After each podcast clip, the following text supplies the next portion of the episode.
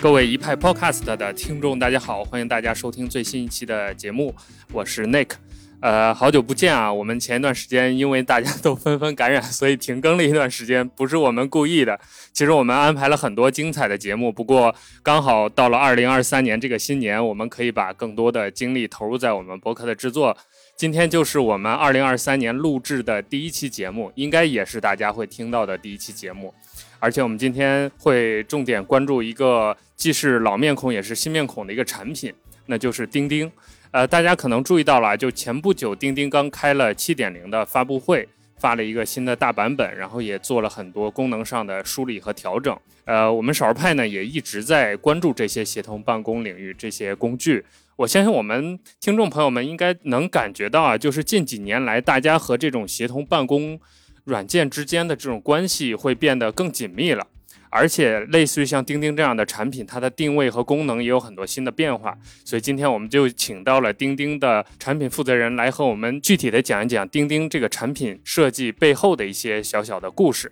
所以我们今天请到的嘉宾就是钉钉副总裁，也是协同办公领域的产品负责人傅徐军，也就是花名徐渭的徐渭老师。徐渭老师先跟大家打个招呼吧。呃，大家好，那个我是徐渭。啊，我在钉钉呢负责协同办公产品啊，也是像邮箱啊、日程啊、云盘、文档、钉闪会、项目管理这些偏协同类的生产工具。呃，那今天和我们一起聊天的还有我们的老朋友老麦。哎，大家好，嗯，好久不见啊。因为今天这个话题呢，其实还是比较大的，所以还是得由我来去做这个主场啊。因为协作、远程协作，包括协作办公这一块，其实。我们其实还是研究的挺多，但是还是需要一个企业老板的视角来去跟大家去做这个，呃，梳理。所以呢，我今天来跟徐渭一起来聊这个，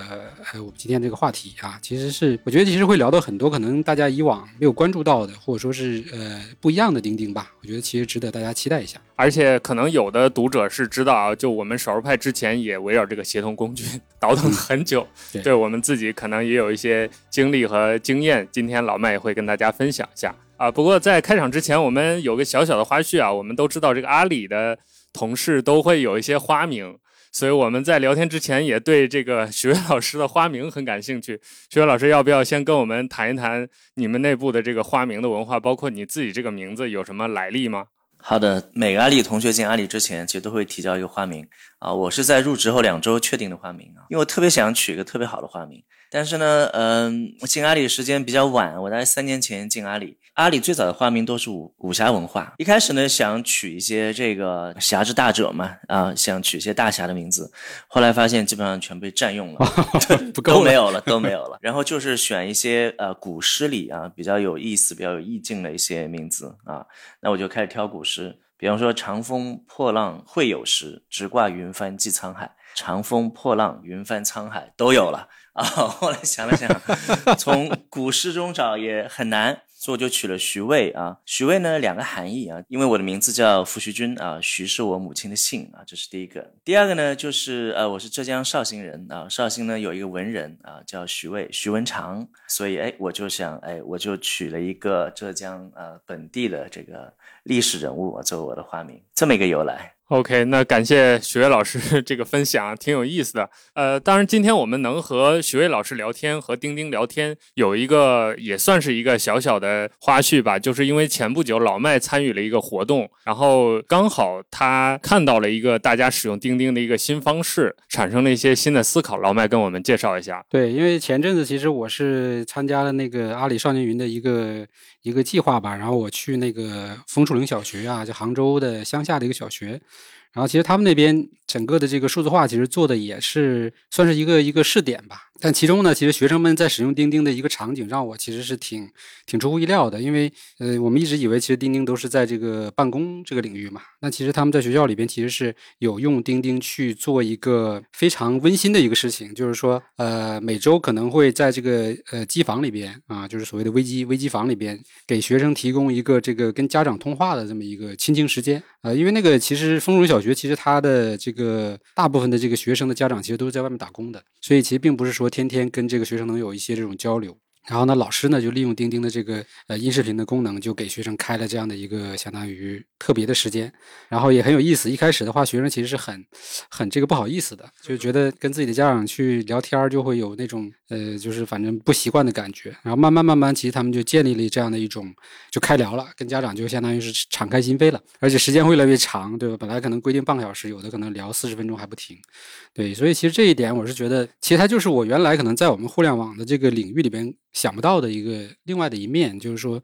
一个产品它其实慢慢的在成为一种类似于地基型的东西。那其实这里边就是有很多可能大家意想不到的一些这种所谓的叫，呃，这个关注点呐。包括客群呐，其实这也是我们觉得钉钉今天要面对的一个问题，就是它的这个用户群太广大了。在过去这些年里边，就是从学生到这个传统企业，再到互联网企业，就是这其实我觉得是一个，这是一个很大的命题，也是很难的一件事情。也刚好呢，我们就徐卫，对吧？作为这个整个这个就是更了解钉钉的人吧，我觉得其实也可以简单的聊一聊。呃，你自己在加入钉钉之后的一些可能呃观感啊，对吧？内部的观感以及外部的观感，然后我们可以其实呃能够换一个角度来了解一下钉钉整个的这个产品的历程也好啊，包括可能外人的一些误解也好，我觉得其实是一个蛮难得的机会。就是钉钉现在是个一级的用户啊，像您刚刚说的，就钉钉的用户层其实非常的多元化。啊，就是有老师和学生，对吧？学生在疫情期给钉钉呃打了很多一星，从原来大概四点几分的一个产品，变成了现在大概两分多，啊，就缓了两年还没有缓过来。然后我们在企业这块呢，确实也有很多不同的用户，像那个相对传统一点的行业啊，他们还在一个可能啊用纸张去办公的这么一个阶段啊，在一个数字化的初级阶段。那么在一些互联网用户呢，他们走的可能比较快一些。所以钉钉其实也是说服务千行百业啊，就是说我们可能用不同的方式去服务不同的客户。那我这边呢，可以那个把钉钉的历史啊，借这个机会和大家简单的介绍一下。钉钉呢，其实从一四年是开始创业啊，到今年已经是第八个年头了，期间也经历了很多产品的迭代和优化啊。包括产品方向的转变，在一四年呢，其实当时呢，整个行业的数字化水平并不是特别高啊，就行业中并没有一个特别出色的这些企业的协同办公平台。所以钉钉推出之后呢，它的主题词是为企业做沟通效率服务。所以那个时候呢，我们上线了很多关于企业沟通场景的痛点。啊，比如说已读未读啊，钉啊，还有第一个版本的 电话会议和群聊，我知道大家在想什么，我后面也会提到那一点啊。然后二点零啊，就二点零是以沟通为基础的协同啊，因为我光有聊天，然后光有电话会议这些是不够的，所以当时就整合了很多阿里巴巴的内部资源，比方说阿里巴巴的邮件系统、阿里巴巴的 OA 平台啊、阿里巴巴的网盘，然后把这些能力就放到钉钉上啊，使得钉钉变成一个相对完整的一个产品。然后三点零版本就我们在共创。中发现啊，就企业除了解决自己内部的沟通之外呢，也要解决跟客户之间的沟通协同。所以那个时候我们的主题词叫呼吸。就为什么叫呼吸呢？就是我们认为每个企业都要内外兼修，呼吸吐纳啊。所以主要是说怎么去服务外部客户，怎么帮助企业做那个客户沟通服务的场景。所以那个时候呢，包括服务窗的能力，还有一些外部联系人这些功能，都在那个时候推出。然后，二零一七年的时候，我们在深圳开的发布会啊，就是四点零这个版本。在共创中呢，我们发现很多企业是期待数字化的升级和转型。呃，这个时候呢，很多时候它会从一个硬件开始啊，比方说会从一台考勤机开始，因为考勤是一个很好的方式，把一个企业的通讯录或者叫花名册啊，把它从线下转到线上啊，所以考勤是一个非常好的敲门砖，其实是企业呃组织数字化的第一步。所以那个时候呢，钉钉就嗯软硬结合啊，就推出了很多一系列的硬件产品，比方说有考勤机啊，有无线投屏啊，啊有打印盒子啊。那时候的理念呢，就叫理想办公室。那时候刚好也是智能硬件蓬勃发展的那个阶段。是是是是，所以我们觉得钉钉是软件，那应该有硬件，然后软硬结合啊，你所有硬件上的操作数据同步，跟我钉钉云端的这些应该是一体的啊，这样加起来才是一个更加完整的使用体验，也更加的智能化一些。当时是这个初衷，随后呢，我们又发现，就是每个行业对工作方式的需求是不一样的，所以又又开始了行业化的策略啊，就是针对不同的行业，可能我们要采取不同的这个产品解决方案。啊，比方说制造业啊、教育啊、啊政务啊，他们都是不一样的。很快呢，二零二零年疫情就爆发了，哦，对，关键节点 承接住了这波疫情的这个爆发的需求啊。当时的用户量突破了三亿。二零二零年呢，嗯，大家都应该还有印象，就春节的时候疫情爆发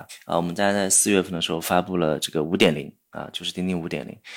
嗯，当时的主要产品呢，一个就是文档，所以二零二零年是我文档的第一个版本。嗯，还有家校的产品，就是家校通讯录、家校沟通，主打的就是老师和家长的沟通啊，包括学生上网课。还有一个产品呢，叫专属钉钉。专属钉钉的理念呢，就是希望每个企业都有自己的钉钉，它是面向中大型客户提供深度的这个定制能力，包括名字和 logo 的定制能力。你可以不叫钉钉，或者你的名字里没有钉啊，也是可以的。对我们其实好像也是在疫情之后，好像我们跟钉钉的一些联系啊，包括这个这个体验跟进，其实才更紧密一些。因为当时反正就是出现那个打分事件嘛，因为 承接了大量的这个学生的网课，就是相当于学生必须要下载嘛，然后那这些学生就就就开始这种报复啊。我觉得就是应该从那个时候，其实也算是出圈出了。对，在疫情前呢，钉钉虽然是国内呃当时已经是最大的这个办公协同的产品啊，但它并不是个国民级的应用啊。疫情之后变成个国民级的应用。随着数字化的深入呢，我们后面又发现这个专属钉钉还是不能够满足大企业的需求，就是每家公司，包括阿里巴巴，都有自己强烈的管理理念和思考。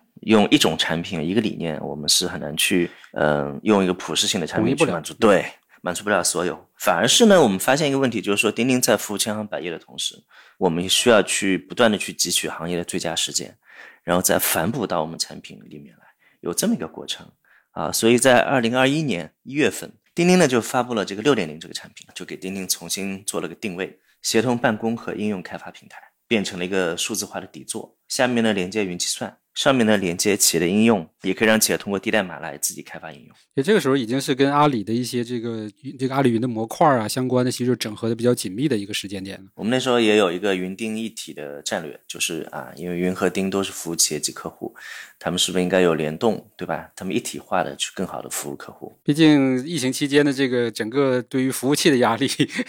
对于整个这个所谓的呃应应急能力的压力，其实也是非常恐怖的。我觉得那个时间点，外边的人可能。就是不知道这个事情啊，但是我觉得你们内部人当时肯定是压力山大，因为你要保证所有的这个在线的这个沟通的通畅，同时还有海量的用户引入，这其实是蛮可怕的一件事情。我们自己做网站，我们也是有这个有这个经历的。就在那段时间，最大压力就是扩容啊，就白白天扩容，晚上也扩容。当时是我的印象里，整个阿里巴巴、整个阿里云都在为钉钉服务，因为在那个时候，其实阿里云它自己本身有些营收的压力。但是钉钉的压力其实更大，就像我们之前讲，它是个国民级的应用啊。如果你顶不上的话，可能企业办公就会中断，可能学生就无法上网课啊。所以在这种情况下，也是内部做了很多的取舍和决策，最终呢，把嗯所有的机器资源都给到了钉钉。这个其实我们也是想，可能跟大家想聊的第一个就是不一样，或者说另一面的东西，就是就是大家印象里面的钉钉，其实就是那几个点，比如说这个学生上网课，对吧？可能受到更多的管束。然后还有一些就是早年的一些所谓的这个关于打卡呀或者钉的这些功能的设计，对吧？让可能一些员工觉得可能会有这种很强的这种管管控感、反感。但其实，在 另外一面的话，钉钉自己本身在承接这么大的这种所谓的需求或者变革的时候，其实付出的其实是更大的成本和这种所谓的压力，对吧？其实这个就是两面看。因为如果只是一个普通的可能服务于企业端的这个产品的话，其实是不会面临这样的一个所谓的压力或者说阶段。让大家只记得你出圈的那那点事儿。是的，钉钉确实承担了一部分的社会责任啊，在那那个时间，对这么大的这个并发量和对资源的需求啊，其实也。是挺不容易的，尤其是互联网的一些朋友吧，因为我觉得可能大家本身就是在上网时间比较多，所以可能会对网上的信息的这个，比如说关注度比较高，所以很多时候会看到很多的这种新闻啊，或者是热点事件啊，其实很多时候都是关于钉钉的。但是这里确实有一点需要注意的，就是今天的这个整个的社会的舆论或者媒体也好，很多时候呢，这个热点呢，它也不是完全基于事实的，同时呢，这个热点也不是受品牌方能够控制的，对吧？它主要其实就是看这个热。点有没有共鸣？会不会火？对吧？流量大不大？几家媒体反复助推，然后就上了热搜之后呢，这事儿就就板上钉钉了。等到过几天，真正可能那边去开始去辟谣的时候，已经没人看了。就因为我们也是做内容、做媒体嘛，所以我们也是一个很无奈的一个这样一个困局吧。就是你每天看到那些穿在各个社交媒体的这些热搜，然后你会发现，它要不就是一些所谓的呃事实报道，对吧？要不可能就是一些这种没有什么意义的，或者说比较无聊的东西。但是呢，你又没办法改变这个事情，所以很多品牌在这过程中也很无奈。对我觉得钉钉 算是其中一个比较大的受害者吧，因为反正隔段时间就总会 冒出一些这种对吧热门话题出来。对，老万，你说的是大家对钉钉的一些印象，对吧？坦白说呢，我。我我是呃二一年六月份，就大概一年半前开始负责协同办公产品团队啊。一开始其实也是有点头痛，为什么呢？因为确实像你说的，钉钉在早期啊，创业早期时候会重点考虑一些管理者执行力的诉求，所以给大家留下的就是考勤打卡、已读未读啊和钉，某种意义上都成为钉钉的标签了啊。大家会觉得钉钉偏管控，就更多的站在企业管理者的立场上去思考问题，提供价值。那么事实上呢，就是随着钉钉持续的迭代和自我进化，就钉钉在产品思想上也在不断的变化，而且现在呃企业发展的外部环境也在做快速的变化，就行业竞争愈加激烈的今天，就是在加强企业长期的竞争力啊和短期的执行力之间，就钉钉更应该啊选择的是前者。我们认为呢，就是一个进步的组织就应该有自上而下的管理啊，也需要去激发每一位员工的创造力和创新力。兼顾个人创造和组织管理的共生，这个也是钉钉呃近些年来的一些理念。所以钉钉呢，就是在协同型的生产力工具上，其实是做了战略的投入啊，是钉钉一个非常呃重要的方向。对这事儿其实也是怎么说呢？就是外人不太知道的，反而是我上次去杭州出差嘛，然后我就因为住在你们附近，我就顺便去拜访了一下，对吧？然后你们同事其实才跟我讲了很多关于钉钉的一些这种产品上的变化，因为这些东西呢，一个是当时可能很多东西在内。测了，其实外部的人也不知道，对。另外一个就是，就是大家确实就是已经形成固有印象了，就觉得就是很多东西就是已经已经已经可能成型了，对吧？或者固化了，不变了。就包括像最最近的次这次发布会，其实也是在讲这个呃开放，对吧？或者说这种包容性，对吧？包括可能这个通过低代码的这种形式，让企业来去把它的这个自就自己搭建自己的一个协作协作平台吧，对吧？这种所谓的定定制化，在整个协作。产品这一块，特别是包括文档啊，包括这个这个网盘啊，这些其实也有很大的变化，对吧？那这个其实就可能就是接下来就徐伟你的这个专业了，对吧？我们其实也可以还好好的听一听啊。回头的话，也可以我们针对一些共同点吧，我们觉得少儿派上面也会做一些呃相应的内容，对吧？可以给给我们的这个听众去进进进一步的了解啊，整个产品的一些变化。就是文档是协同办公领域的一个核心方向啊，其实也是一个基础设施。那其实您之前提的也有道理啊，因为钉钉文档确实啊，就相对来讲起步会稍微晚一点啊。我们从二零一九年开始，但是我们在战略上投入还是很坚决的。就我们一旦决定之后是重兵投入啊，所以我们现在是一个加速推进的过程。但是可能给大家的感知，或者说由于产品呃比较晚。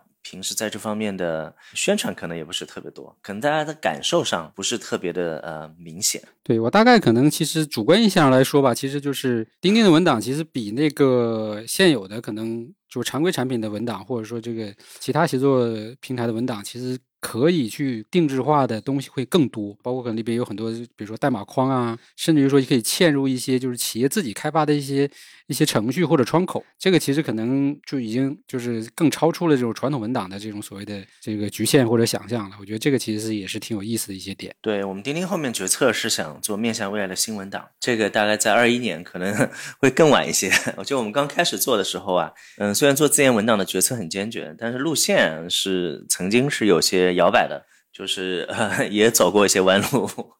啊，所以可能本来起步就有点晚，中间呢可能又摇摆了一下啊，所以会可能跟大家看到这个产品的时间会更晚一些。我这边也想借这个机会分享一些像这方面的一些思考，因为也是我们自己就是相当于说呃填过的坑啊。钉钉它很早嘛，我们前面讲一四年开始，但是文档呢又是个基础设施，所以钉钉很早呢就和 WPS 一起来合作。就我这个具体的时间记不太清楚，大概是一六年开始，所以很早钉钉上就有，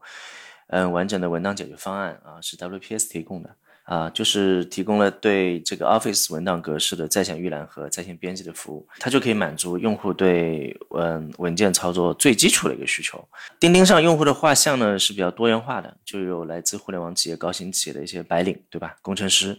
啊，也有来自于传统行业的工人啊，还有来自于教育行业的学生和老师。大家经过这几年呢，对 Office 或者 WPS 文档其实都非常非常的熟悉。在一八年呢，我们团队那时候也有观察，其实国内外出现了不少优秀产品。国内像石墨文档、像语雀文档都是非常好的。国外呢有 Notion、Coda，这些呢都是面向未来的新文档，就跟传统 Office 格式其实并不兼容的。然后到了二零一九年，就钉钉文档这时候，呃，年初的时候就开始打算做啊，当时就面临一个路线选择的问题，就是做传统文档。还是做新闻档，就向左还是向右，好像一个十字路口一样去选择一下。如果做新闻档，又又会觉得有点可惜啊，因为你你你其实你嗯当时啊，绝大部分的用户可能都是对 Office 会更加熟悉一些。那你做新文档就面临着你要开辟一块新的战场，可能要去放弃在钉钉这个平台上既有了大概千万级的用户，还要教育用户啊。毕竟，嗯，新文档这种方式在使用门槛上和使用成本上是有一定的嗯成本的。当时决定，您可能猜不到，当时决定是两者都要啊，就是 啊，就是两类不同的用户啊，两类不同的产品。就是个多元化的一个啊，你你服务了一种，可能另一种用户觉得，嗯，就是你没有服务好我，我要的并不是这样的产品。所以我记得那个时候我们的文档有两个模式，一个叫专业模式，它的交互呢和 Word 非常相似，上面有菜单栏，中间有双行的工具栏，可能打开之后跟 Word 是百分之九十的相似度。还有个模式叫极简模式啊，就极简模式就是一张无无边际的白纸，上面什么都没有，嗯，既没有工具栏啊，也没有菜单栏。用户呢可以在这两个模式之间做个自由选择。当时产品设计的初衷是很好的，就是满足不同用户的不同诉求。但是这样的产品呢，就心智反而会不清晰，就用户可能也会困惑啊，因为他自己要去选一下，我什么时候应该选什么？为什么不是系统把最佳的方式推荐给我，而让我自己来选择？加上做传统文档的重点，其实就是 Office 文件的格式兼容。这个说实话并不容易，WPS 用了二十多年的时间把这件事情在做得很好。那么在一九年的时候呢，钉钉文档的团队啊刚刚开始组建，就换句话说，从零开始，我们边招人边研发，这样的话等于说双线推进。啊，就既要也要，整个产品的进展是慢于预期的。到二一年年初的时候，就是大概一年半前，就钉钉文档的月活用户大概在一百多万啊，就市场影响力也不大。这个确实是我们早期走过的一些弯路。对，现在其实这个一键切换这个功能应该还在吧？我记得，就现在跟原来会不太一样，现在更多是在页面样式上的一些调整。就底层是一个模型，就是你可以设置双行，也可以设置单行。我们现在把整个缺省的样式，就是你不管是谁打开，都变成一个单行的工具栏。我们中间做了一个权衡，就是我们留了一行工具栏，使得呃大家对文档的基本操作也可以被满足。但是呢，你也可以调整自己的页面风格。由于我们把底层模型打通之后呢，其实只是页面样式上的变化，原来的底层其实是不通的，所以双倍工作量啊。我们做一个功能都要考虑两种情况下，而现在呢，只要考虑一种情况啊，只是个样式的不一样。所所以速度就快了很多，这个点其实还是很重要。就底层做了统一之后，你哪怕上面的样式稍微变一变，这个还是好办的，因为毕竟它其实是这个工程量是减少了很多嘛。但完全是两套东西同时要去兼顾，然后这整个的设计开发确实是对这个可以想象的这个 这这这中间的难处。对，所以对 代码对这个架构也做了一定的重构，但我们是觉得呃这种重构是非常有意义和价值的，因为现在轻装上阵啊，后面才能跑得更快一些。对，然后其实我们在文档的基础功、基础的这些功能之外，其实我看还做了很多，相当于一些这种延展吧，或者说有很多，包括像这个可能这个类似于这种脑图啊，包括可能跟这个任务管理相关的，比如跟 Teamvision 的打通啊，还有包括呃云盘啊这些，其实都是在以文档作为一个核心吧，我觉得好像是在做这种集成，或者说在这种这个叫这个打通，还做的蛮多的。我那上次我们聊的时候，其实做的蛮多的，我觉得也可以这个简单给大家聊一聊背后的。一些呃思路，包包括可能现在的一些进展，就我们内部经过了充分的讨 讨论哈，其实有很多的纠结和取舍啊。我们觉得文档发展其实自己的想法就是我们的想法是三步走。第一步呢，就是决定做轻文档，做新文档，面向未来的新文档，做传统文档，做兼容 Office。先定方向，做方向哎，先定方向。第一步，方向明确之后呢，就那我们要做的哪些产品就能定下来。第二步呢，就是让文档更加的开放，更加的智能啊，更加的安全。比方说您前面提的一些呃那个模块，哎，就是跟 T B 的打通啊，可能是文档开放的一块啊。比方说我们选择做白板啊，跟第一步有关系啊，因为我们选择面向未来嘛，对吧？那可能我们的决定就是做白板。第三步呢，就是我们希望让文档从个人或团队的这种工具性质啊，就使用的工具啊，演变到企业可以体系化做知识治理的解决方案。我们现在就是第一步呢，就是嗯，基本上定型了啊，就第二步和第三步在并行啊，就是怎么样让开放、智能、安全。然后怎么样从个人使用的工具变成企业的体系化知识治理的一个解决方案？其实我看表面的很多功能，包括其实这次我看发布会也发布了那个，就是文档可以进行这种简单的这个分隔，对吧？就可以做成一个演演示的那个 PPT 嘛。但其实这个东西呢，表面上说大家可能看到的是，哦，这个是就好像就如果说不解读的话，哈，就是可能大家简单的听看看报道新闻，就以为说哦，看钉钉又开始做 PPT 了，对吧？这个从 Office 做到 PPT 了，但实际上它其实是整个底层完全变了之后，相当于是在在在这个底层之上提供的一个新的能力，对吧？它其实跟跟传统的个 PPT 其实不是一个概念，这个事情我觉得可能是可能是大家要去这个了解一下，不要去产生这种误解，就是说啊，是不是钉钉更传统了，或者说更这个。去一味的满足可能传统企业的一些这个开会需求啊、PPT 需求，其实它还是基于这个全新的文档的框架和模式，然后呢去输出了，就相当于去这个呃现有企业的一些所谓的需求。呃，老麦，我先回应一下你前面说那个文档的演示模式啊，就是 你刚才讲，是不是外界会有这个印象，就钉可能钉钉又开始做 PPT 了？这个我一定要 非常郑重的 纠偏一下，因为我们是一直鼓励大家把时间放在内容和逻辑上。就减少在排版、插图、做动画上的消耗和内卷啊。为什么提到内卷呢？就是 PPT 确实发现一个比一个做的漂亮。那你要做漂亮 PPT，可能确实花时间，有的时候在形式上花的时间可能远多于在内容上。所以我们是特别提倡写文档。那这是在钉钉上呢，就钉钉大概一千多名员工，就最近一两年是没有写过 PPT 的。我们在私下里啊，也会听到一些内外部的建议和吐槽啊，是什么意思呢？就觉得我们太理想化了，有的时候太极客。啊，因为文档有文档的场景，就 PPT 有 PPT 的场景，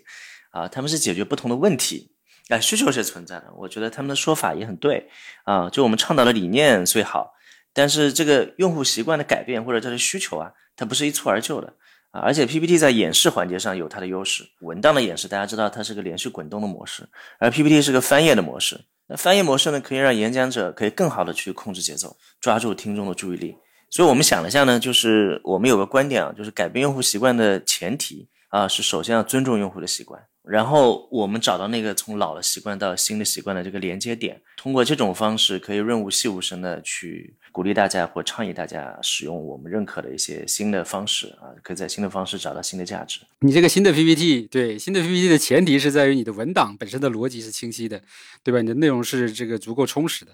对吧？而不是说我是为了去做演示，然后去找图、去找这个排版，然后 最终的逻辑其实可能是不存在的，或者说去去为了应付一些所谓的这个领导啊也好，PPT 文化就很多公司或多或少都有。其实鼓励写文档，其实最早是那个二零零四年的时候，就是那亚马逊的 CEO 就贝索斯啊，他来发了部内部的全员邮件来提倡这一点。他当时提倡的是写个六页纸的备忘录。他说这个叙事清晰、结构明确的这个文档，可以让人们更好的去发现书的内在。关联和优先级，而演示风格的这个 PPT 可以去忽视这种本质的联系，所以我们最终是说升级了文档的编辑分页的能力，并不是说鼓励大家把文档写的像 PPT，而是说你原来还是一篇文档啊，但我在演示的时候呢，啊，我可以通过一个小剪刀啊，一个小工具，呃，可以把一个文档进行自主的剪裁，哪些内容可以在一页，哪些内容在下一页，让我有个主动的控制。有了这个功能呢，其实，在阿里巴巴内部，包括一些客户啊，我们共创，他们是比较欢迎的啊。在更多的一些数值场景，就他们也开始用钉钉文档了。以前呢，总是迈过这个坎儿，就是一些相对正式的场景，我还是习惯用 PPT。用文档的话，总觉得有很多文字，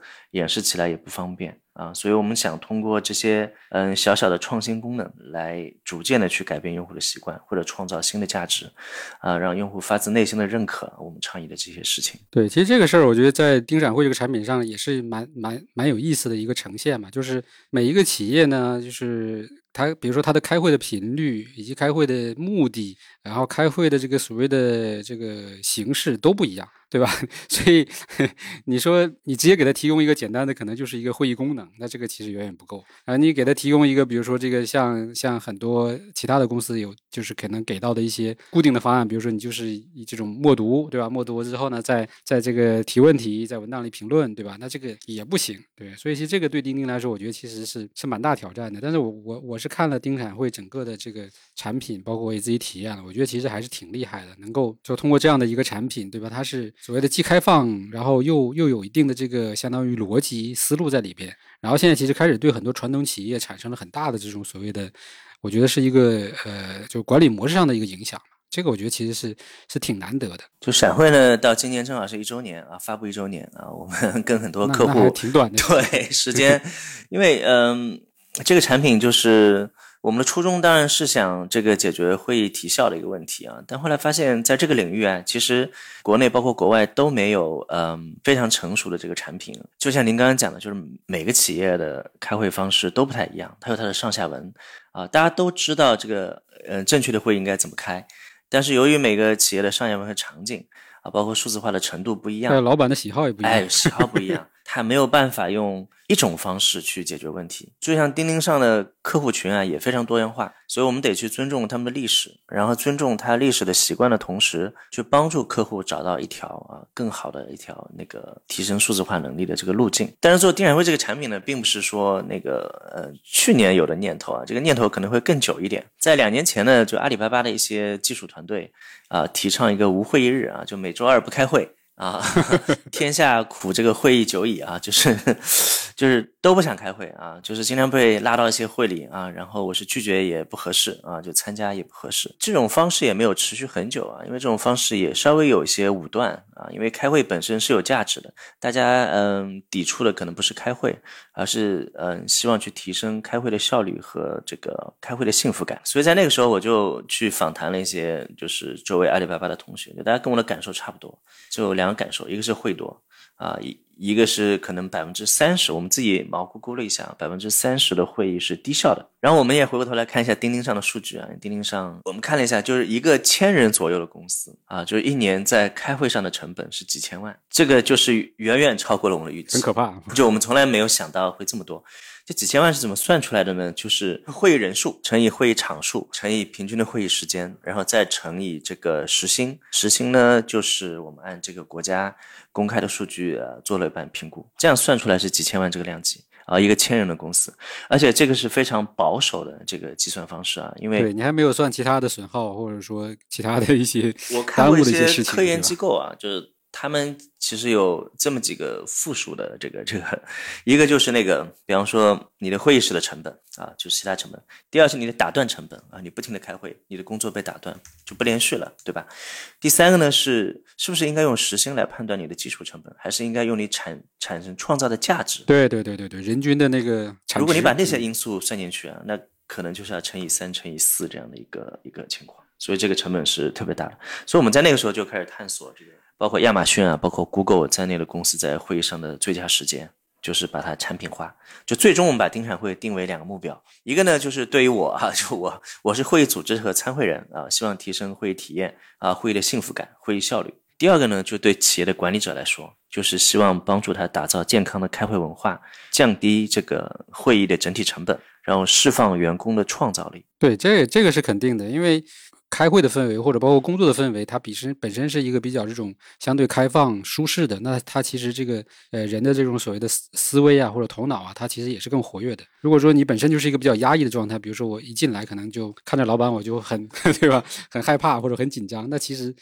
其实就不存在所谓的这种所谓的创造性这样的一个一个东西在了。对，这个其实是我们一直很提倡的一个东西。但是我们现在也也遇到一个问题，就是因为会太少了，所以导致。可能就是因为我们现在其实人也不少了嘛，也呃三十多个人，而且有一半是远程的，他们在各个城市里边，所以现在其实也也面临一个很大的问题，就是我的这个信息的这种所谓的呃流通性的问题，然后各个组之间的协作性的问题，其实其实到到今年我觉得也算是到了一个瓶颈了。就我们之前其实一直很很以很以此为为，就是很很自豪嘛，就是我们这样的一个很开放的文化，很自由的文化。但是我现在也在。在找方法，就是怎么样能够在这个文化基础之上来保证，对吧？信息的流畅性以及这种所谓的协作上的这种呃更有效，对吧？执行上的更更更有利的这样的一个一个方式和方法，就就也是一样嘛。外界很多人可能都一聊起来都很羡慕啊，你们少数派，对吧？这个也不用坐班，对吧？想来就来，不来也不影响工作，但实际上还是有影响的。所以这个我觉得跟你刚才说的那个问题是是另外一面。会开的多了，问题很大；不开会也有问题。我现在就遇到这个问题了。这个找时间我跟您再好好了解一下，因为我我在想，哎，是不是丁产会也可以帮助您解决局部的问题？因为我们在做这个产品的过程中啊，在过去一年，其实这个产品的发展就是跟我们的客户共同成长的。因为你很难凭产品经理的想象，虽然我们自己都有这种切身的体会，对吧？但因为每个企业它的上下文不一样啊，所以还是要听取企业的这个痛点，然后看是不是可以把它痛点把它产品化。就是我们其中一个客户就是海量教育集团，就是嗯、我们印象也特别深刻啊，因为是我们重度服务的客户，他是国内最具实力的这个民办教育集团之一。就他们战略部的同事找到我们，他们正在推一个叫做呃那个清朗行动啊，他们做组织优化的时候啊，这是一场职场生态优化的专项工作啊，就里面其中一个重要的环节就是高效会议治理，就是我们一拍即合，因为他他们正好想找这么个工具。啊，这个工具呢是可以承载啊，就是他们的自己的会议理念以及他们会议的这个优化的解决方案。他们就挺有意思的，就是他们跟我们讲，就是因为他们有很多老师嘛，啊，就是嗯，业务发展的诉求啊、很强烈，就是业务需要快速发展。有的时候呢，就是白天啊、就是可能被会议时间占了，啊晚上可能就得去啊、做一些原来白天应该做的事情。啊，所以他们的用词非常活泼啊。他们跟我讲，会议成为了现代职场的三大酷刑之一。就酷刑哈，虽然我是做这个产品的，但是我从来没用酷刑啊，还没到酷刑这个词去形容这个东西。他们面临就四大挑战：会议时间长，会议数量多啊，主题不聚焦，会后难跟踪，就跟您的痛点正好相反。然后我们跟他们一起倾听了这个用户的原声啊，就是嗯，采访了一些嗯老师啊，就是他会把他们切身的痛点去告诉我们啊，因为我们做产品的时候也不光跟嗯、呃这些管理者去聊啊，做项目管理的、做战略分析的同学去聊，我们要听听这个一线的这个老师同学他们到底是一个什么样的感受。听完之后呢，也给了我们很多的使命感。海量教育他那个观点我是特别认同啊，他说这个表面上是开会成本的消耗。实际上是对员工心智的这种损耗，会影响到组织的发展。就这句话对我印象非常深刻。然后我还看了他们内部的视频啊，就他们内部在 自己内部拍的，在一个宣传的视频。因为闪会里面呢有一个计时器啊，就是每个议题都会设定一个时间啊，到时候放的时候有红黄绿灯的这个提示。让我印象特别深刻一点是什么呢？是里面有一个呃海量教育集团的同事讲，说我们董事长在发言的时候。也会看着这个计时器，上面规定是十五分钟，哎，他讲到十二分钟时候，他会瞄一眼，哎，他说今天我的发言有点长了啊，我控制一下我的时间。当时我觉得，哎，虽然是个小功能，但是确实特别有意思。确实是很多，其实会议的这个时间，其不都是老板的问题嘛？就是老板一说起来就没就简单没有讲三点，对，就没完了。所以这事儿，我觉得其实，嗯，是是蛮有意思的。其实它就相当于是通过一个工具，然后反向推动了管理层的一些所谓的思维的变化，或者说他的一些习惯变化。这点我觉得其实还是挺难得的一件事情吧。因为可能很多时候就是很多的传统企业，他们如果没有这种工具的话，他们也不会意识到这个问题。那员工就像刚才说的，对员工心智的这种损耗，就开会把人都开傻了，然后 对吧？最后最后真的很恐怕。对，我觉得他们这个词用的确实特别精准，因为我们自己也有这样的感受啊。但我就再找个词把这个感受精准的表达出来啊，他们帮我表达出来了，啊，我觉得特别好。这个我其实，我觉得其实也是我近期跟你们沟通也能够感受到的，就是说，本身首先钉钉现在它，呃，从开放这个角度来讲，其实它是更多的是在吸纳，比如说企业里边的更多的这种实践，对吧？包括挖掘企业的这种需求，呃，而且这个需求不不是说纯的是来自于管理层的，更多的可能是来自于呃一线员工，对吧？他们的一些所谓的这些反馈和体验，然后呢，再通过这个东西呢，再利用钉钉现在的这种。开放的能力，对吧？不管是通过开放文档，还是通过这些低代码的这些能力，去把它变成呃，比如说企业的一些这种呃特有工具，对吧？然后这些工具呢，其实在反向的让企业的领导者，对吧？就是所谓的传统老板。产生思维上的变化，可能他可能就是真正的意识到可能数字化的一个价值，包括可能自己企业里边存在的一些问题，对吧？我觉得这个其实可能确实是一个，就是大家可能以前或者说包括到现在吧，很多人可能对于钉钉的这个认知和理解都都都都想不到的一些事情。这个我觉得这只有深入交流才能才能够知道或者感受到这个点。因为我们自己的我们的产品经理，包括我们的技术 leader，经常跟我们的这个前线的同学，就是我们做业务同学去拜访客户啊，基本上我们把这个产品一讲，嗯，大家触动其实都挺多的啊，发现企业确实有这个问题，那一直以前一直想解决，这个也是钉钉呃后面就是。自己要更加去优化的一点，就是怎么样把我们一些产品这些理念，用更好的方式能够触及到更多的企业。这次发布会其实把那个杭州那个小学的校长啊，就是张校长张君林吧，对，因为那个学校其实是叫学军小学，我我还我也去了，对我跟张校长还在他们那个会议室里边聊了差不多一个小时呢，很有意思啊。这个张校长真的，他我觉得他年龄应该比我还要大了。但是他真的思维很活跃，他他是少儿派的用户，然后还买过我们那个相关的这些教程，包括我们出的书，他都买过，就是因为他也在用一些这个苹果设备嘛，然后他就会相关的一些什么软件呐、方法呀，对吧？就真的我觉得，其实在这种体制里边，然后又作为到这么高的一个职位啊，然后又能够保持这样一个活跃的思维。去不断去想着尝试的时候，用各种工具去提效果，包括可能在甚至在教育体制思维上都有很多很多的这种思考。我觉得其实真的是挺难得的一件事情。而且他们那个学校在杭州好像是那种应该是非常头部的，是一个教育集团，对吧？然后下属其实好几个分校，我觉得这个真的真的很难得。然后他这次我看在发布会上也讲了他们的就是用钉钉来做整个的所谓的数字化管控的这样的一些故事和过程啊，我觉得其实真的。这很受启发，就是特别是包括这个学生发奖状这个事情，因为 我也是两个孩子家长嘛，那定定期的反正就会收到学校发下来的这些奖状啊。但是确实真的对于老师来说，写那个奖状的压力、工作量真的很大。对，那现在其实就全部由通过钉钉进行了电子化的这种所谓的分发，你想打印你就自己打印就好。就是张校长对数字化的理解非常深刻。教育行业也是，然后两者加在一起，哈，就是听上去感觉是，嗯，他在使用钉钉的工，呃，这个工具的这个过程中有很多的收益啊。那实际上我们的感受是，他给到钉钉啊，给到我们非常很多的这个启发和帮助。有时候你在做一个产品的时候，你的初衷啊。可能是这样的，但后来发现呢，哎，客户有自己的一些用法，而这些最佳实践往往能帮助我们可以把产品做得更好。其实做闪会，我们最早就是最在很早的时候，就我们第一版的时候啊，我们可能看中的还是亚马逊那些默读会议啊之类的啊，就是哎觉得这些最佳实践。但事实上呢，它确实会呃适合一部分的人群啊，但像很多公司，它未必是最适合的。他们要解决的是什么问题呢？是组织者以前要去催收会议资料，那现在呢，有了盯闪会之后，所有人在一个闪会界面里共享你的会议材料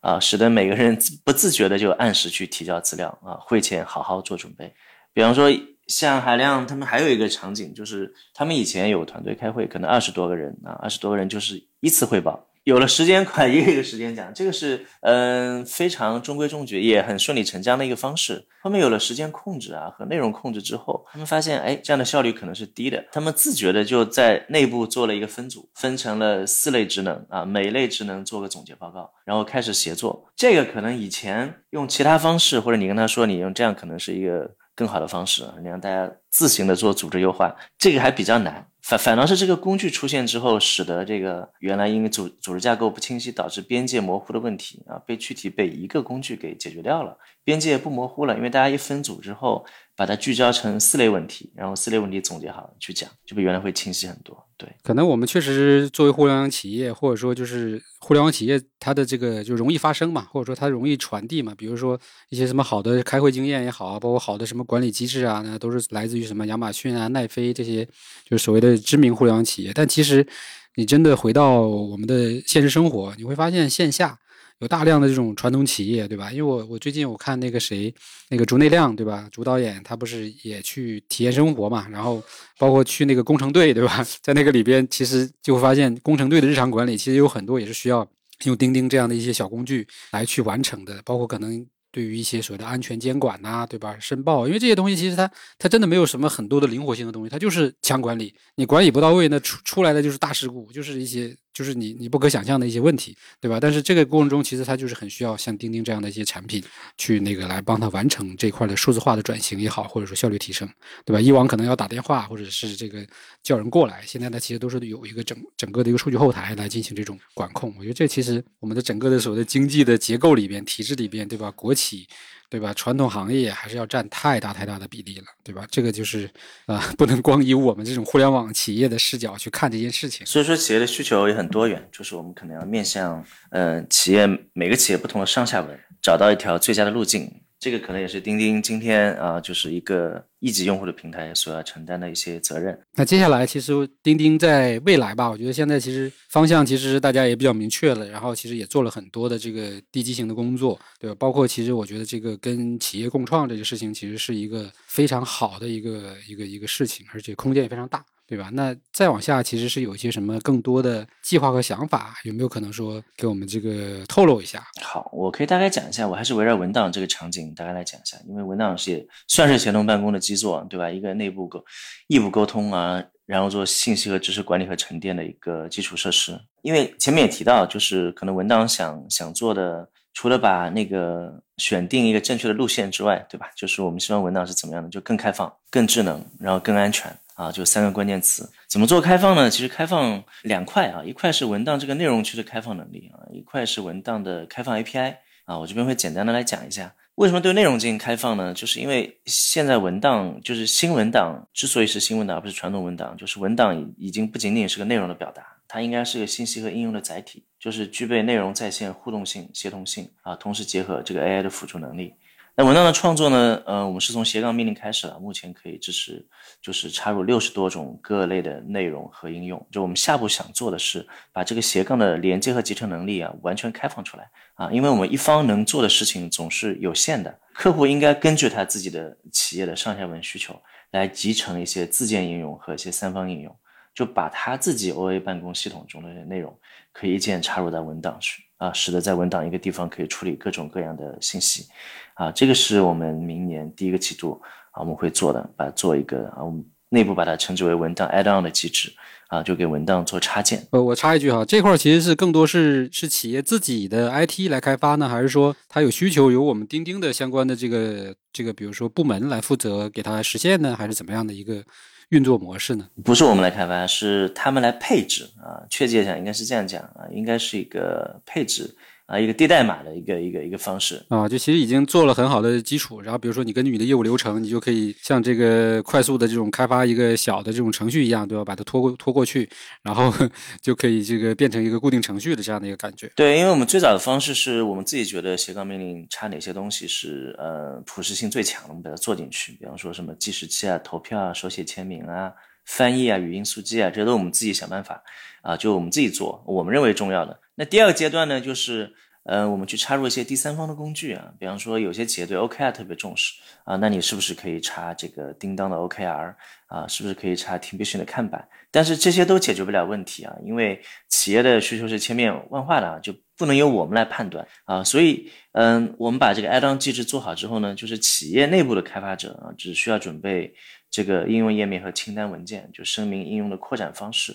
啊，这个时候呢，就是呃，就可以自动来接入。换句话说呢，就不需要钉钉文档的研发啊来接入。啊，我们提供一个开放的数据协议，他们自主接入就可以了。啊，我觉得这样才算是把这个斜杠命令的开放啊做到了我们想要的一个一个一个方式。对，API 相当于是我们把文档的 API 开放给用户去做他自己的。就是被集成定制，还是说这个这个就是被集成的能力？对，因为企业的需求就是把钉钉文档跟企业内外应用去打通嘛，就是他自己建立自己的系统，那我们就要提供这些文档的 API。比方说，我们文档提供一个知识库搜索的 API，那么群聊机器人啊是另外一个，你把这两个组合，就可以自建一个简单的客服问答系统。那用户有提问进来，有 query 进来啊，你把它嗯通过 API 去呃搜索知识库啊，再把你搜索的结果啊返回回去。啊，这样就自己就可以配一个啊，一个简单的方式啊。那这个其实就是可以开放面向外部用户的，就相当于变成一个外部服务这样的一个概念。就是我们会上线很多这个文档的 API，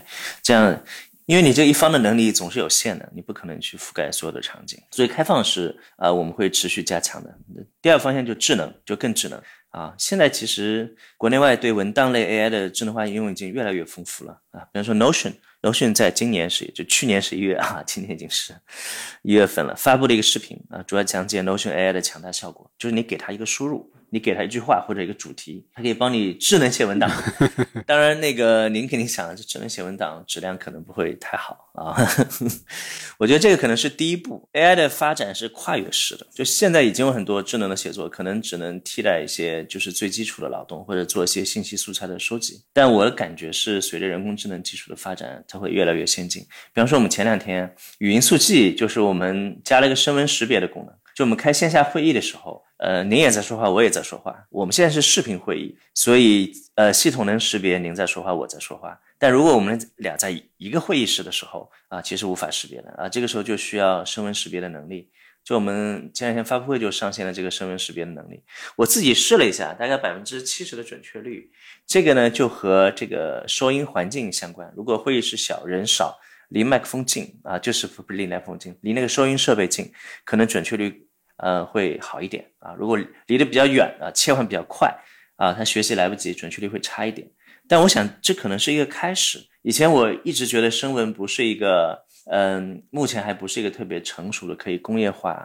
的一个一个解决方案啊。但是最近我体验了一下，我觉得我们已经迈出了第一步。所以我相信人工智能是跨越式发展的，它会越来越快。还有最近比较火的那个 Chat GPT，对对对，我们报道好几天，基于 Open AI 来做的这个对话，就是根据识别意图和你进行知识交流啊。我自己用了下，我觉得还不错。当然它有它不足的地方，但我相信。就是这是一个趋势，就这些 AI 应用都是未来的一个方向。那么对于钉钉文档来讲呢，我们也也在做智能化，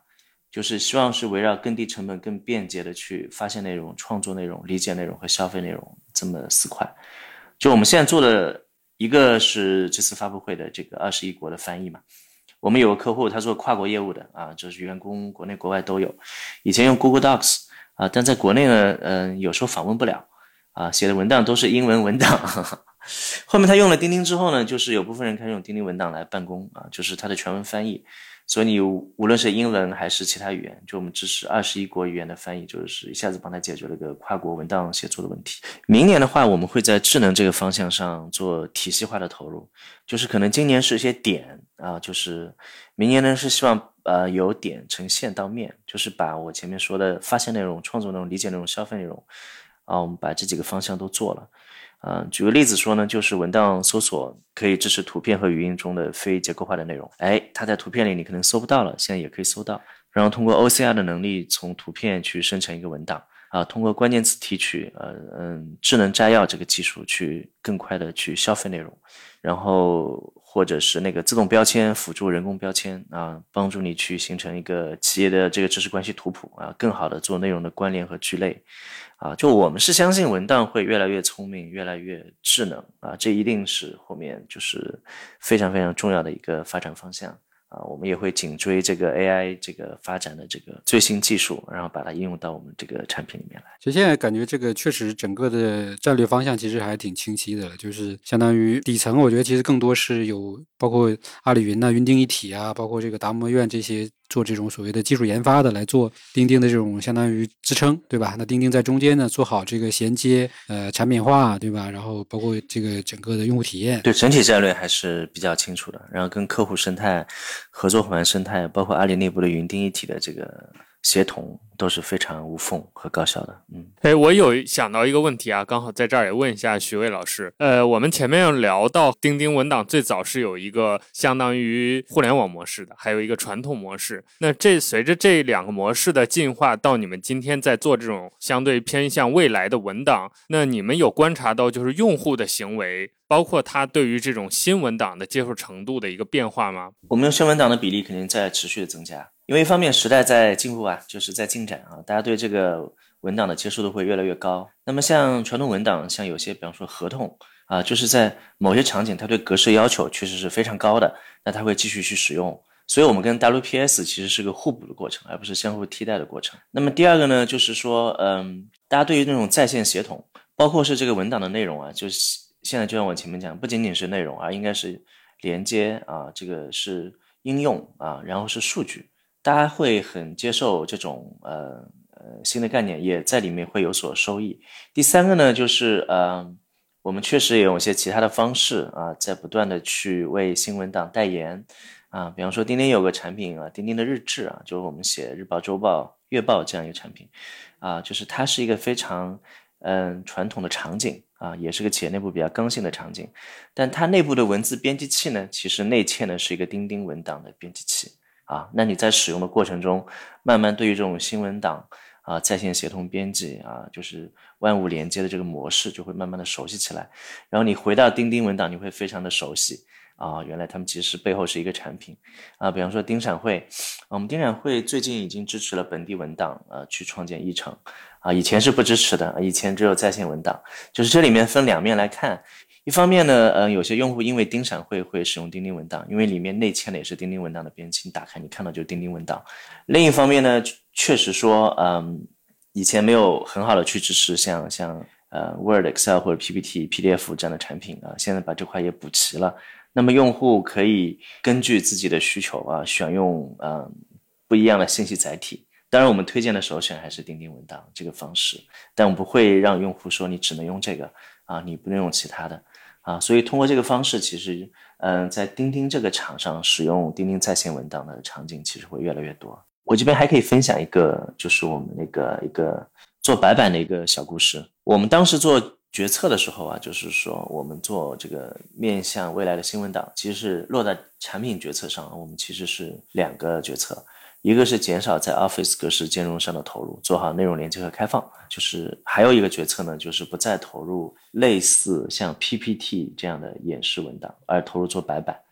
啊，因为我们在历史上曾经投入做过两次演示的单品，就时间都很短。我这边说的演示啊，就是指钉钉文档版本的这个 PPT。第一次是二零二零年，我们付孵化了第一版这个演示的 demo，但最终没上线，主要是投入精力有限啊，一个小的 demo。二一二二零二一年，就我加入之前，我们又试了一次小范围灰度，有用户有点赞啊，发现这个不错。但是呢，我们会发现这需求会不断的蔓延。就是我们最早想做个极简版的，后来发现大家用惯了这个 PPT 之后，他的想法就是你要跟 PPT 对齐啊，对吧？就它的边界很难划分，不像我们做脑图，它的边界很容易划分啊，所以我们就暂停了。所以我们正好在。二零年中在讨论这件事情的时候，哎，是二零年、二一年中，这个事情就暂停了。在 PPT 和白板之间，我们最终是。选了白板，最终有几个因素的综合考虑啊。第一个呢，就是做一个产品容易，但做个精品很难啊。如果你做不了精品，我们应该想想是不是把它停掉。第二个呢，是说我们文档一直在提倡的是不写 PPT，怎么又去做一个 PPT 类的产品啊？所以从这个角度来讲，我们想是不是可以停一下？第三呢，是我们发自内心的是相信白板，因为白板有个很大的想象空间，它也是一款面向未来的产品啊。我不知道那个老麦知道国外有一款非常优秀的产品叫 Miru，它也是受益于二零二零年这个远程办公的。这个浪潮就是二十个月，用户从五百万增加到三千万，所以我们相信啊，就是国外就是可能比我们先走了两三年啊，在未来中国两年内，国内白板的使用也会越来越普及，而且这次苹果。对，今年的 WDC 正式也发布了一个白板的产品，呃，具有协作功能，叫无边际嘛，对吧？我们也专门做了一些测试，所以这个你们测试了哈，对对，能能能做到这样的一个，就是能上到苹果这个，就是被他重视，那就说明这个事情其实它已经是比较明确的，可能是未来的趋势。对我个人其实也这种体验，就我现在还没有用这种在线白板，但是我其实经常我开会，其实主要还是如果说是在在本地开会的话，我主要还是靠那个这个办公室的那个。那个那个屏，对吧？在屏上去画自己的思路，我觉得这个其实，呃，就是非常有助于你的这种所谓的创意延伸也好，或者说思路整理。就我们团队的就是白板一个 slogan 是什么呢？就是让好的创意啊，就建立在团队每一个成员的灵感之上。这是我们自己 做钉钉白板的一个一个好的创意，就是还是觉得，就是我们自己开会都是有习惯在那个白板上画画写写嘛，对吧？非常方便，也非常可视化，然后它也不拘泥于这种文档这种流式的信息布局，就相对比较自由啊。你在上面画图也行，写字也行，啊，就出点子给方案也行啊。但哎，我是建议您可以去用一下那个类白板的产品啊。我觉得一旦您习惯之后，我觉得它比现在的白板要好用很多。白板第一次发布，您知道做的第一个产品就是。第一个应用，我们一开始以为是画个业务大图啊，然后搞搞线上脑报啊之类的，后来发现不是啊，这是我们产品的初衷啊，因为我们那时候正要搬家，就是我们要从那那那个，所以我们有个同学，就是他挺有意思，在群里啊，他画了一个工装的户型图啊，就把整个二楼和三楼的这个平面图啊，用那个白板画了出来，然后很多人在上面做装修啊，后面变得越来越好看。然后我们就看到，就是呃很多头像飘来飘去，因为大家都在选自己心仪的位置。找到那个位置之后，你就把自己的名字写上去，就成了元宇宙了。对，整个搬家的过程啊，就是我们在一张。白板上完成，就顺便也给钉钉白板做了次压测。产品经理自己也想不到，就我们第一次压测是拿这个换工位啊，这种搬工位来实现的。前面其实聊到了很多跟这个写作文档功能上的一些话题啊，我现在有想到一个另外一个出发点，就是我们做这个写作文档的目的，它最终肯定是要落在帮助用户做一些知识沉淀呀，还有知识管理上面。你比如说，个人用户他可能会把这个文档当成就纯粹的一个笔记，类似于这样的一个工具来用。那可能作为企业来说，它还要涉及一些知识库啊，还有一些 Q&A 问答等等这些环节。那我想问一下，就是许巍老师，你们在这个方面有没有做一些产品上的思考？包括你们观察到这个用户在使用这个文档功能的过程当中，他们有没有一些让你们比较出乎意料，或者是让你们觉得很经典的一些用法？我们前面讲了。一些内容的创作和协作，对吧？其实它主要是在一个内容创作啊，做那个创作者激励，让它更低门槛的去生产内容一个过程。但内容生产出来之后呢，就是说怎么样做一个体系化的知识管理啊，确实也是我们这边会重点考虑的事情。我这边可以分享几个呃简单的场景哈。其实对于知识来讲啊，就是从我们使用路径上来讲，我们最常用的就是首先要解决一个收集的问题，就是把一些离散的信息把它收集起来，然后做提炼、复用和整理啊，就是我们尽量的把这些隐性的知识变成一个显性的知识啊，然后把它体系化啊。那么从收集的角度上来讲呢，我不知道您有没有遇到过，我自己有这样一个体验，就是我们在聊天场。其实是我们做知识分享啊、信息分享和协作的一个最高频的场。就大家经常在里面会扔一些东西，比方说有些离线文件、一些 PPT 啊、一些 Word、Excel、PDF，对吧？那么也有可能是一些在线的文档，就我们前面讲钉钉文档的五件套，其实有很多产品。那么还有一种情况，就是说钉钉的一些其他应用中生产的大量的内容和信息，比方说是啊我们的这个会议纪要文件啊，一个项目资料文件啊，还有钉钉日志产生的。这个周报和月报的这些文件，所以如果你如果不在第一时间把它收集起来、整理起来的话，啊，那可能你到了第二天、第三天啊，可能这些东西你可能找不到了，过了就过了，然后你再去想在哪个群里再把它收起来，啊，就可能是一个嗯，还是有一定成本的事情。那由于人都有一些惰性，可能就不去收集了，对吧？所以我们自己就做了一个小功能啊，就是在每一个偏内容的卡片里面。就是我们加了一个添加到这样的一个小功能，不管是呃这个离线的文件，还是我们在线的文档，还是一些偏内容信息的一些卡片啊，我们统一都会增加一个添加到啊，它就把它存到一个云端的一个位置啊，也就是我们的知识库。您知道知识库其实是偏这个目录结构嘛，它就像一本书一样，也是有这种章节啊、一些信息啊，所以我们希望说，第一步就是说，不管是什么样的内容啊，你第一时间。你想保存的时候啊，我自己呃收拾整理其实有一定的强迫症。我看到好好的有价值的文档啊，就想把它第一时间就可以收起来啊，所以我们就做了这样一个小功能。内部用户也好，外部用户也好，其实还对这个还有一定的认可，就是帮助他嗯随时随地啊可以去整理东西。还有一个场景啊，就是我不知道您有没有遇到过，我们的初衷啊也是想提高这些嗯内容或者信息这个复用的效率。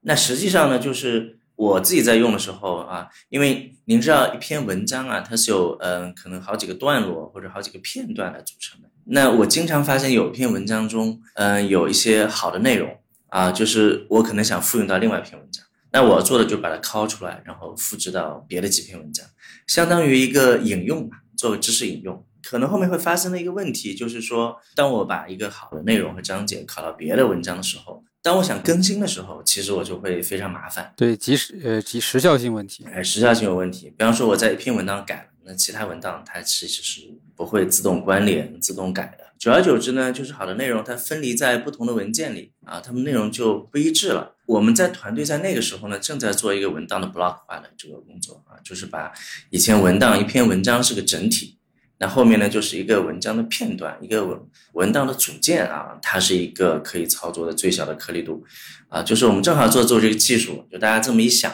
说是不是可以把这个 block 的技术啊，或者这个快的技术啊，我们做个引用快啊，这样呢，从某种程度上就是也可以来解决我们前面说的一个场景啊，我们最后就是说，嗯，文章的一个片段啊，它就是可以呃复制快引用的链接，就是复制这个快。啊，然后再把它拷到其他的文章里，这样的一个好处呢，就是你在任何一处更新啊，这段话啊，它始终是所有的内容都会做一个同步的更新。第二个呢，就是说从某个角度来讲，也是想保护这个知识产权啊，因为虽然就它快分两种啊，一种是引用的，一种是被引用的啊。从很多被引用的地方啊，你就能知道哎，我是引用的谁啊？原创是什么老外的文章里的某一段话。那我们希望通过这种方式去尊重原创。那你这个知识或者信息的内容啊，其其实可以非常开放的供大家啊去引用啊去传播。但是我们要知道它的原创作者是谁。那么从源头上来讲，它从另一个角度来讲，我我备用的这块可以非常清晰的看到啊，到底是谁啊，哪些文章引用了我这段话。啊，可能从某种角度上讲，也会我促进我自己去做一个更好的创作。对，这个确实在企业的这个经营过程中，比如说这个里边是有一些数据，对吧？那那你引用的可能是过去的数据，对吧？那现在它可能自动就会更新成现在的数据，那这个其实还是挺有意思的。你要回去复查的话，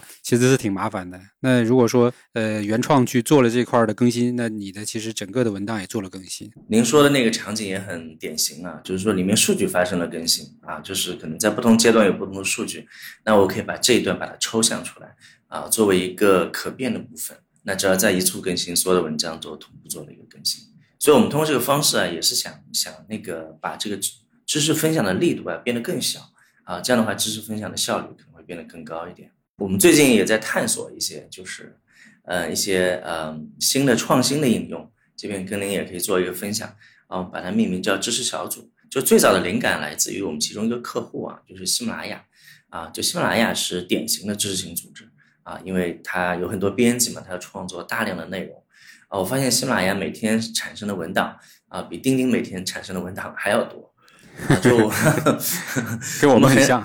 对，就是跟您很像，就是很多呃，比方说做新媒体的或做内容生产的，其实让我们很少发现啊，我们的一些文档用户，他每天生产的这个文档比我们做文档的团队还要多。但是呢，就是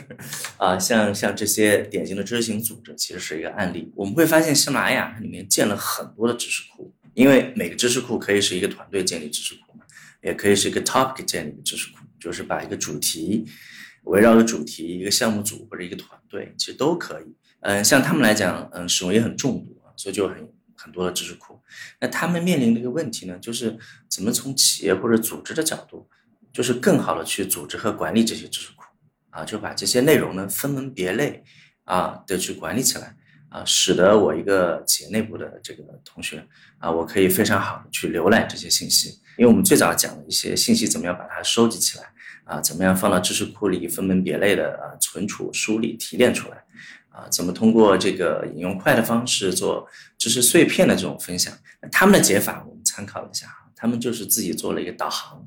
啊，相当于把所有的知识库啊前面前端做了一个主页，就是通过这种方式，就自己就形成了一个企业的知识图谱。就大家可以理解为那种就是好幺二三那种 最简单但是最实用的这种导航的这种概念，但是就说是你企业内部你可以自己去去设计和这个组合这样的一个东西，因为确实这个我觉得我们也很需要，包括就是我们其实也有很多沉淀下来文档啊，包括那叫什么我们的这个写作手册呀，对吧？面向我们的新编辑和面向作者的，其实确实是可以用这种方式来做一个内部的页面，因为这个有一些可能也不适合公开，对吧？那确实是挺挺挺有意思的一个一个产品，因为一开始。就是比较顺其自然的方式啊，就是我们做这个内容生产的时候，肯定是这个离散，对对对对对，大家每个团队分别去创作内容。那么，当你的知识库积累到一定的阶段，或者呃企业的知识整理到一定阶段的时候，啊，可能有的时候也需要一个全局视野。那么有些信息就是在企业呃在团队内部或者个人啊，它是私有的一个内容。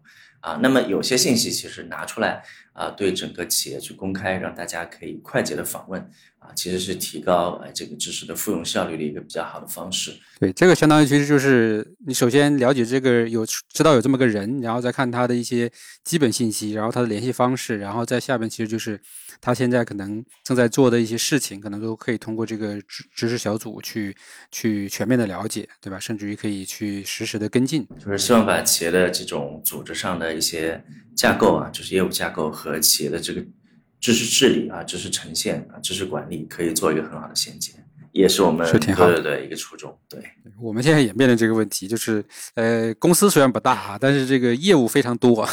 然后呢，每个小组其实也也比较分散，其实也是会有发现这个问题，就是你你要找到一个新的呃管理机机制，怎么样去统筹各个组之间的一些工作，然后资源上怎么样去做复用啊，对吧？怎么样去做这种更好的集中突破呀？其实也也会存在这样的问题。这个我觉得可能就是整个就是你们现在做这个所谓知识沉淀啊，整个后端的这一块的这个各种产品的一个一个所谓需求点吧，一个潜在需求点吧。我觉得其实是这样的，但关键还是要看企业，它要把它根据自己的这个实际情况啊，把它给用起来，这个还是需要一点时间的。对，对，您说的没错，就是从早期的这种离散化的知识生产，到最后呃企业做体系化的知识治理。当然，我们是嗯希望呃去和企业一起来看，就因为每个企业都有自己呃知识管理的方式，那么是不是可以有一个通用型的产品啊，去满足大部分企业在这个方向上的一个需求呢？也是我们会进一步探索的事情。那我们感谢我们今天两位聊得非常的愉快，一个多小时的聊天给我们带来了很多丰富的信息，信息量很大。对，特别是感谢徐巍老师，让我们看到了一个不一样的钉钉。我们今天其实想聊的这个主题就是钉钉的另一面，因为我们有机会和一个大家刻板印象可以说比较强烈的一个大企业的大产品，它的产品负责人来聊这些背后的东西，所以我们其实也是有一个可以说探究的一个心态，想聊一聊，了解一下钉钉这么大的一个架构，这么大的一个产品背后的这个驱动它的一些逻辑，包括它对新的功能、对新的用户的一些看法。相信通过我们这样一个一小时多的聊天，我们和听众都有了自己的答案。也欢迎我们的听众朋友们，像刚才徐伟老师说的，如果大家想尝试新的钉钉，或者你对这个产品有什么想法和建议，也可以在我们评论区啊、各个社交媒体啊跟我们聊一聊，让我们听到你的声音。最后再一次感谢我们听众朋友们的收听，我们下期再见。拜拜，大家再见。